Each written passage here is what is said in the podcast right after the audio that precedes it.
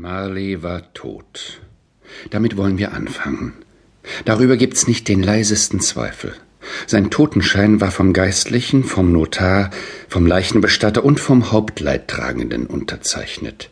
Scrooge hatte unterschrieben, und Scrooges Name war an der Börse gut für alles, wozu er ihn hergab.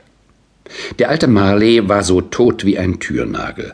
Wohlgemerkt, ich will damit nicht behaupten, dass ich aus eigener Erfahrung wüsste, was an einem Türnagel so ganz besonders tot ist. Ich für meine Person wäre eher geneigt, einen Sargnagel als das toteste Stück Eisen zu betrachten, das im Handel ist.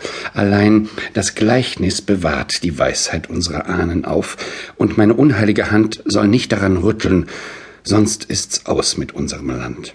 Man wird mir daher erlauben, mit Nachdruck zu wiederholen, dass Marley so tot war wie ein Türnagel. Wusste Scrooge, dass er tot war? Natürlich wusste er es. Wie konnte es anders sein?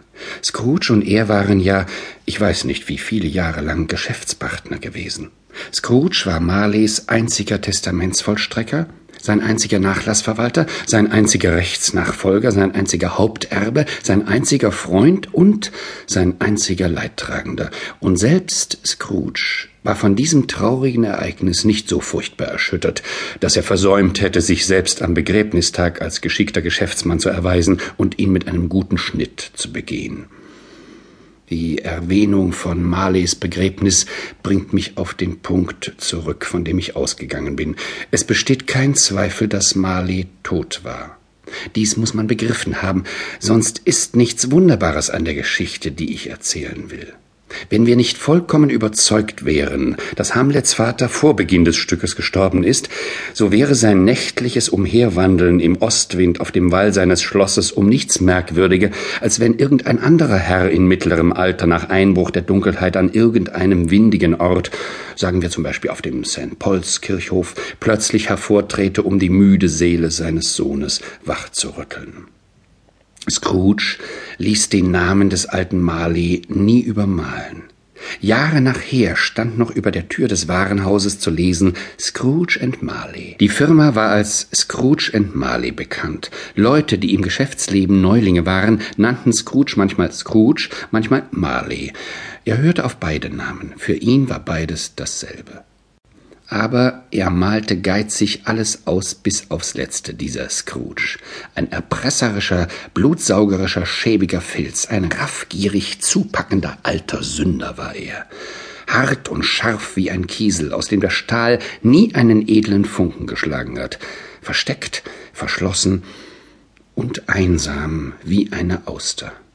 Seine innere Kälte ließ seine alten Gesichtszüge einfrieren, seine spitze Nase absterben, machte seine Wangen runzlig, seinen Gang steif, seine Augen rot und seine dünnen Lippen blau. Ja, sie brach hämisch in seiner schnarrenden Stimme durch.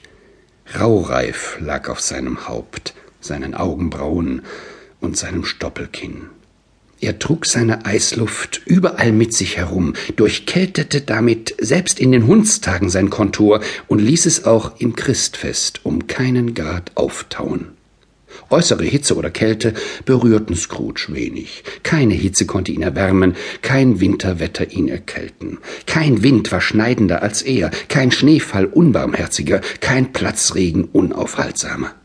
Schlimmes Wetter wusste nicht, wie ihm beikommen. Der heftigste Regen, Schnee, Hagel und Schlossen konnten sich nur in einer Hinsicht eines Vorteils über ihn rühmen.